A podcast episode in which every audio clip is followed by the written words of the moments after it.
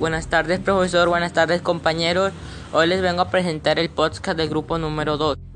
Uno de los grandes problemas que hay en la ciudad de Talara es que la contaminación del aire aumenta cada día por la quema de basuras y gases tóxicos de la refinería.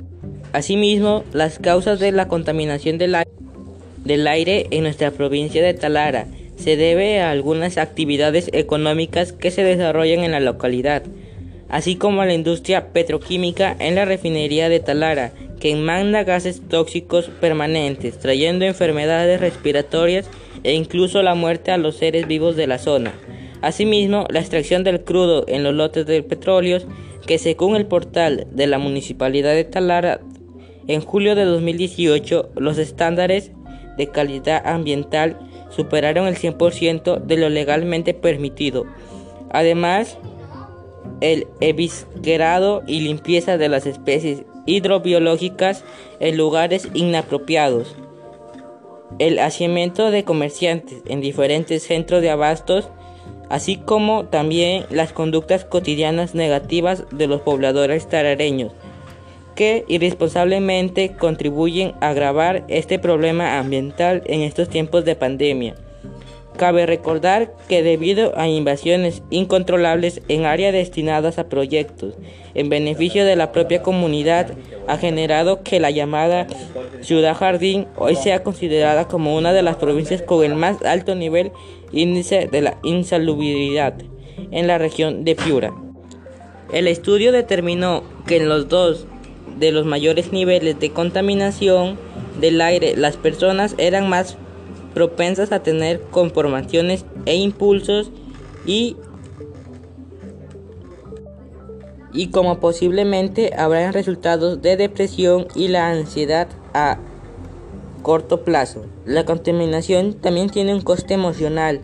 La gente es infeliz y eso significa que puede tomar decisiones em, y reacciones y que afecta más a las mujeres que a los hombres. Acciones para prevenir la contaminación del aire. Ahorrar en ahorro de energía en casa. Apagar las luces, los ventiladores, los televisores y otros electrodomésticos cuando no los utilicemos. Utilizar fuentes de energía alternativa. Otra forma de evitar la contaminación del aire es el uso de energía alternativas como la energía solar e hidroeléctrica o la eólica.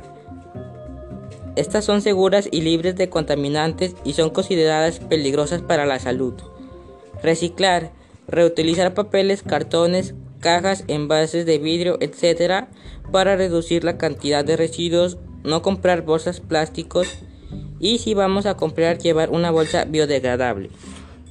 Sembrar árboles. Los árboles reducen la contaminación del aire, por eso sembrarlos es una de las acciones más beneficiosas para ayudar a mejorar la calidad del aire.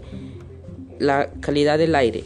Los árboles generan oxígeno y absorben el dióxido de carbono. Formar un grupo con iniciativos ecomingables.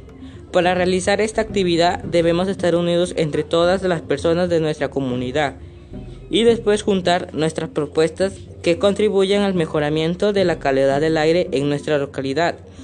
Emplear tachos reciclables en nuestra zona. Debemos ponernos de acuerdo con nuestros vecinos e instalar diferentes tachos de reciclaje en nuestro barrio. Y así tendremos la basura acumulada por todos lados y podrán establecer un lugar específico. También instalar tachos para diferentes necesidades, plásticos, vidrios, papeles, latas, etc. Y no olvidar ponerle tapa a cada uno de estos tachos, así evitaremos que las partículas tóxicas contaminen el aire. Ese ha sido el podcast del grupo número 2, profesor. Gracias.